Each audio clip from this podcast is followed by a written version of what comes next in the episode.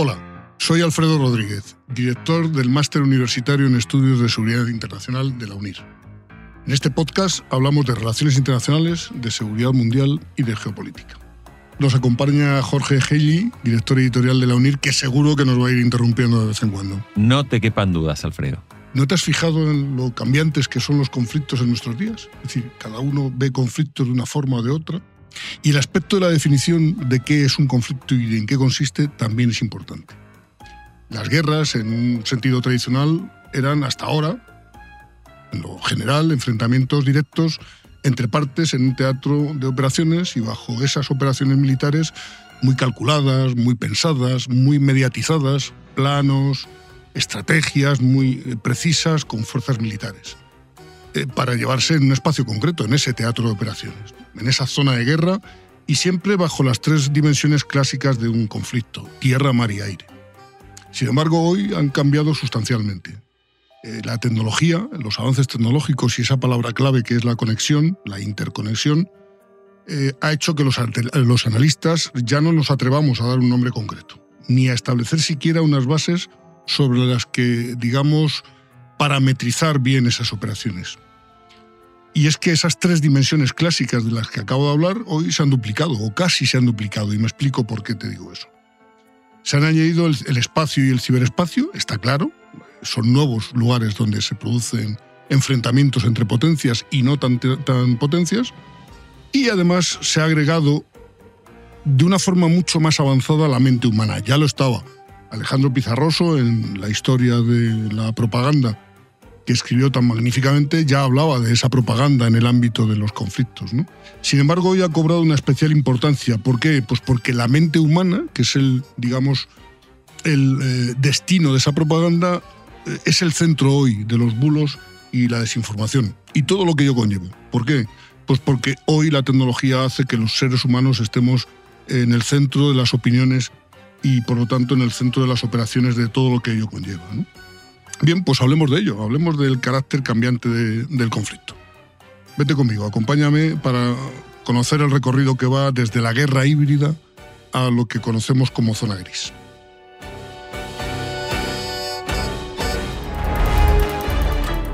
not conflict with China. We would have had another 119. que enfrenta el Partido Comunista The story of Elon Musk is almost too incredible. Agente Geo. Un podcast de Unir. La universidad en Internet. Como decía, hablamos de guerras híbridas, un concepto que se ha convertido en uno de los elementos informativos más recientes es decir, que hoy los medios de comunicación generalistas y el ser humano en general, la sociedad mundial, habla de guerras híbridas a pesar de que nadie se pone de acuerdo, los grandes estudiosos no se ponen de acuerdo eh, sobre qué es eso, ¿no? Eh, noticias falsas, información, desinformación, eh, guerras asimétricas o superación de esas guerras asimétricas.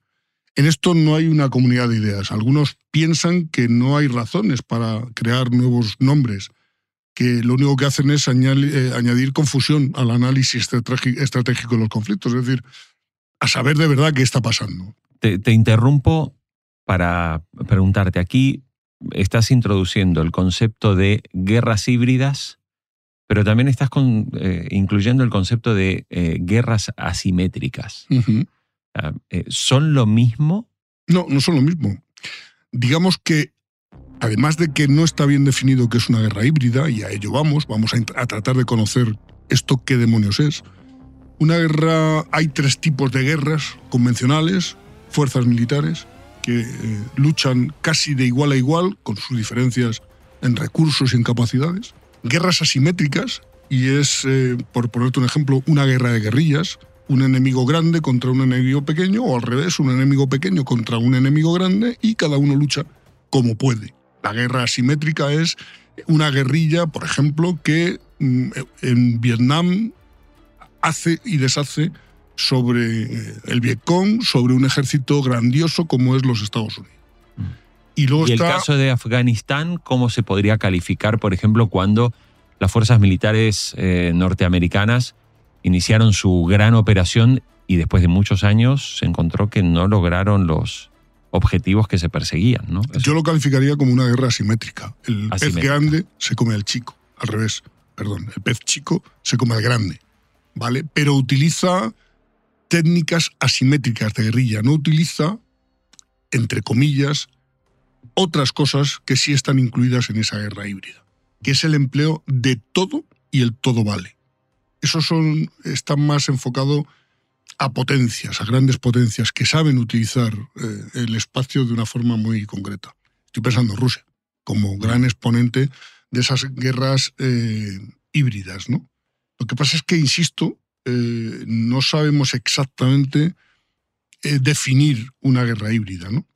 Por ejemplo, ante ese concepto de guerra híbrida que estamos, del que estamos hablando, otros creen que ese conflicto, ese híbrido, es un producto natural de la adaptación de la guerra irregular y asimétrica al mundo de nuestros días. No les falta razón, la tecnología hace que esa asimetría y esa irregularidad se conviertan en un fenómeno híbrido que va mucho más allá de técnicas exclusivas de, guerra al modo convencional. ¿no? Y luego hay una tercera postura, eh, que este concepto no está consolidado y que tampoco existe una definición concreta, que es lo que pasa en este, en este mundo actual. ¿no? no hay una definición plenamente aceptada por la comunidad, digamos, de defensa o de estudios estratégicos que vaya más allá del mínimo común denominador de combinación de medios, de procedimientos, de tácticas convencionales, guerras normales entre dos bandos, o asimétricas, es decir, el pez pequeño se come al pez grande, el David contra el Goliat, ¿no? Estás escuchando Agente Geo, un podcast original de Unir. Voy a utilizar una comparación. En el mundo de la comunicación digital, ¿sí? hoy los medios de comunicación se dicen que eh, generan productos que son completamente híbridos. Es decir, la radio tenía un canal que era la frecuencia modulada o la onda media, pero hoy una radio emite a través de streaming, también crea podcast, pero también tiene páginas web, también opera en redes sociales. Es decir, Y con distintos destinatarios. eh, Claro, es decir, las estrategias hoy para un medio que no sea, digamos, realmente una estrategia híbrida, lo llevaría, digamos, al fracaso. Ahí se me ocurre el término este híbrido. ¿Qué acciones se pueden identificar dentro de ese concepto de guerra híbrida? O sea, jamás contra el Estado de Israel. Un grupo terrorista contra el Estado de Israel. El Estado de Israel, por ejemplo, bloquea todas las comunicaciones de telefonía celular. O sea, bloquea, utilizando tecnología, eh, las bloquea. ¿Eso forma parte de lo que sería una guerra híbrida o estoy diciendo cualquier cosa? Bueno, en este momento jamás, eh, perdón, Israel está utilizando una guerra convencional con algunos mm, coletazos de otro tipo de actuaciones utilizando la- las técnicas actuales. Utiliza la información, la desinformación y grupos de combate entrando a saco en, en la franja de Gaza para capturar a Hamas y hacer lo que sea que tengan que hacer o que vayan a hacer. ¿no? Quien está haciendo una táctica más de guerra híbrida, que, hace, que además eh, se le conoce al tipo de guerra de Hamas contra Israel, se le conoce como proxy war o guerras de- por delegación, es decir, Hamas está actuando en nombre de claramente de un Estado que no está ahí metido, que es Irán, eh, él sí utiliza más una guerra híbrida, porque utiliza tácticas de guerrilla, de combate normal, más información, desinformación y otras ot- eh, técnicas de diverso tipo para llevarse a la opinión pública con ellos, en vez de con, con Israel, ganarse a la opinión pública, que también es fundamental. Los apoyos internacionales son esenciales en este, en este ámbito de cosas. ¿no? Así que podríamos haber- hablar de que se está produciendo una guerra yo la tasaría más bien como asimétrica más que el concepto puro de híbrido, Mm. ¿vale? Sería mi, mi definición de esta guerra, ¿no? Y desde luego sería una guerra por delegación. ¿Quién está haciendo la guerra eh, entre Israel y Hamas? Es entre Israel e Irán de una forma evidente, para mí al menos, ¿no? Por ejemplo, una guerra que podríamos calificar de ese estilo sería la invasión de Crimea o la intervención militar rusa en Ucrania en la Ucrania Oriental en el año 2014, que la tenemos olvidada, pero que fue la primera parte de lo que hoy tenemos a partir de- del año 22 en esa invasión de Rusia sobre Ucrania. ¿no? ¿Qué generaron en Occidente? Una avalancha de publicaciones, de medios, de necesidad de explicar qué está pasando. ¿Qué ¿qué hace Rusia? ¿Eh? ¿Cómo yo, periodista del mundo, el país, la SER, no sé qué, ABC, quien sea, explico lo que está haciendo Rusia sobre Ucrania? Y a partir de ese, momento se creó una especie de doctrina a caballo entre los estudiosos de los estudios estratégicos y los medios de comunicación. Zas, ya tenemos un nombre, guerra híbrida. Aquí está. Ya con esto podemos empezar a, decir qué está haciendo Rusia sin tener que definir todo lo que puede estar haciendo Rusia. De alguna forma eso sería la guerra hí- híbrida. ¿no? Es un término que ya se había estudiado, que se hizo popular muy rápidamente por eso, porque se ha encontrado un- una fórmula de, ya está, ya tengo el nombre, que eso es, eso es estupendo, ¿no? Y a los centros de estudios y a los estudiosos del pensamiento estratégico, de los estudios estratégicos, les valió, porque, bueno, pues también de alguna forma les sentía, se sentían cómodos ante, ante esa posibilidad de definir el modelo de guerra del siglo XXI es híbrido. Es un vale todo. El modelo de guerra híbrida es todos contra todos y vale todo. Cualquier eh, cosa está en el ámbito de nuestra definición, con un problema, que es el derecho de la guerra. Alfredo, mm, hasta 1989, con la caída del muro de Berlín, tuvimos una experiencia que todos conocimos en la historia llamada Guerra Fría. Sí. Sí. Pero esta Guerra Fría en realidad estaba cargada de una competencia en distintos aspectos. Una carrera armamentística, a ver quién tenía mayor poder nuclear, si era los Estados Unidos o era Rusia detrás, con todas sus repúblicas socialistas. Pero también había eh, una verdadera guerra eh, comunicacional, había una guerra de espionaje. ¿no? de ejecuciones de espías identificados. Eh, hasta se dice que el Triángulo de las Bermudas fue realmente un invento de parte de la Guerra Fría para justificar, eh, digamos, que unos ejecutaron a otros, que desaparecieron y se inventó un hecho misterioso. Eh, la Guerra Fría no fue a su modo, digamos, de ejecución sin la tecnología, no fue una guerra híbrida. Sin duda. De hecho, fue lo que se conoce, y que no nos lleve a engaño el, el nombre, es un conflicto, fue un conflicto de baja intensidad. Insisto, que no nos lleve a engaño el nombre. Baja intensidad porque no había acciones militares, casi. O había guerras por delegación, Mm. Vietnam, Corea, eh, algunos lugares de África, en fin, sí las hubo, pero no enfrentamiento directo entre las dos potencias. ¿Por qué? Porque si lo hubiese, si lo hubiese habido ese enfrentamiento, por ejemplo, la crisis de los misiles, hubiéramos tenido un serio problema en el futuro, destrucción mutua asegurada, lo cual ese concepto de MA hizo que las dos potencias se libraran muy mucho de utilizar enfrentamiento directo con la guerra nuclear de por medio. Eh, digo que es un conflicto, fueron conflictos de baja intensidad que no de bajo nivel de enfrentamiento ni de muertos.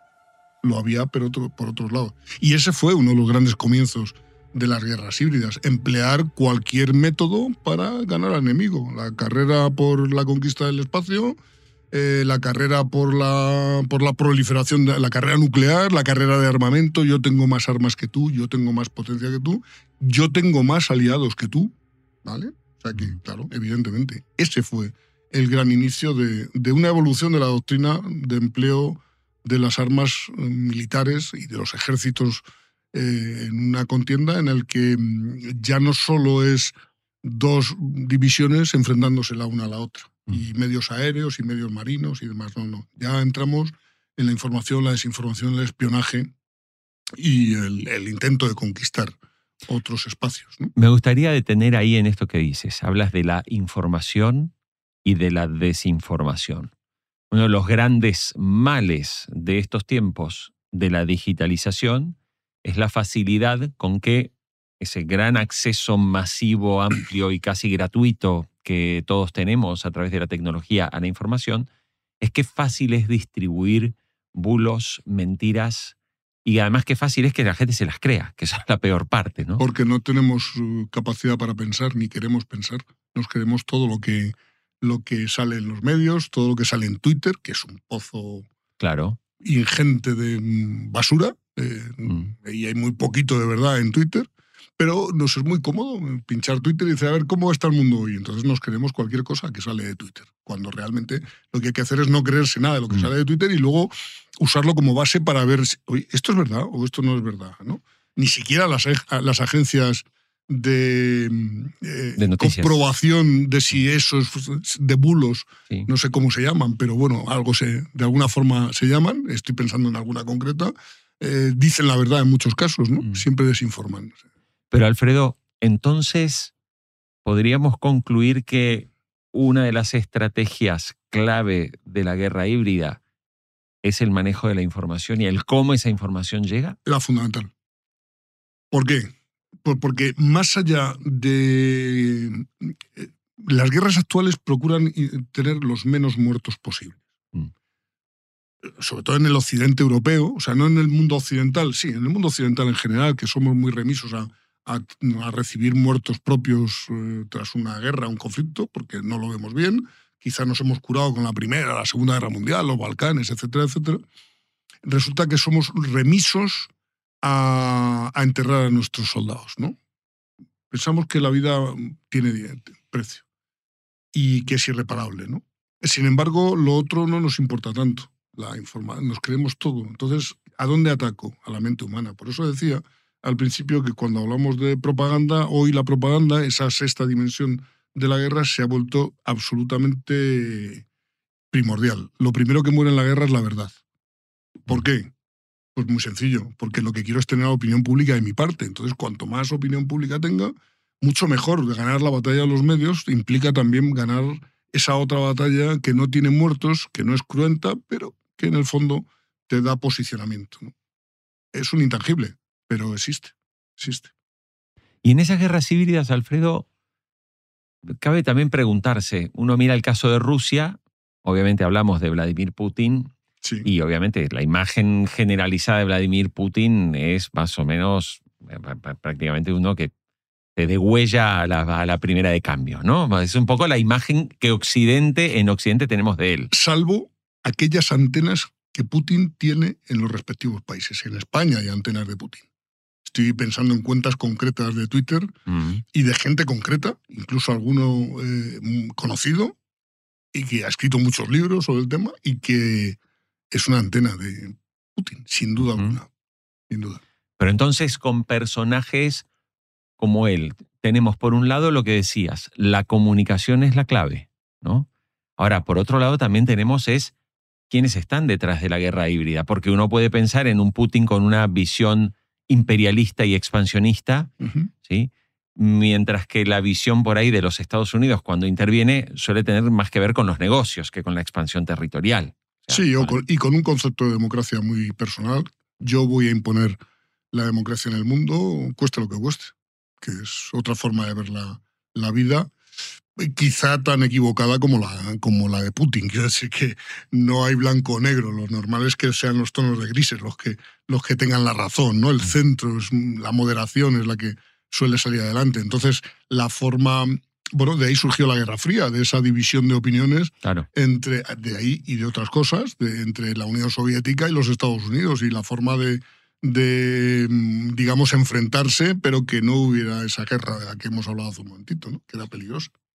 Y Alfredo, un poco a modo también de una especie de conclusión como experto y, un profesional en, en el análisis de estos acontecimientos, ¿qué consecuencias podríamos eh, ver de estos conflictos en el mundo que definitivamente hoy con ese manejo de la información y de la desinformación, y según quienes estén que detrás de estas guerras, eh, ¿a dónde nos puede llevar? Nos puede llevar, como dicen algunos, nos vamos a ir a una tercera guerra mundial de confrontación y de batallas, o de verdad la guerra va a ser siempre la información y el control de la opinión pública. Bueno, no tengo una bola de cristal. O sea, el futuro, ojo.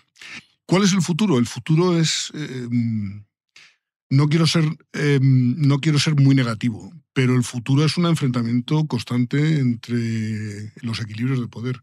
Cuando no hay una guerra real, cuando el equilibrio de poder es tal que no hay posibilidades de enfrentarse unos con otros, pero la Guerra Fría está ahí y hace mucho daño. Los estados que sepan utilizarla muy bien pueden desequilibrar perfectamente, no importa su capacidad armamentística, sus capacidades militares, no importa. Lo que importa es el daño que puedan hacer y los motivos para hacer ese daño.